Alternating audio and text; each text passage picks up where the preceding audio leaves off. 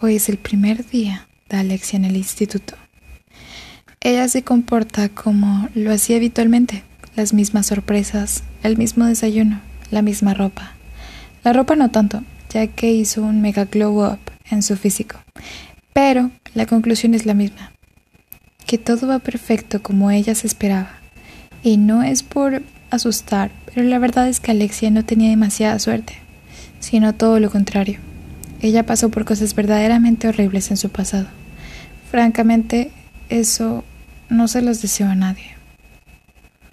Así que habrá que descubrirlo.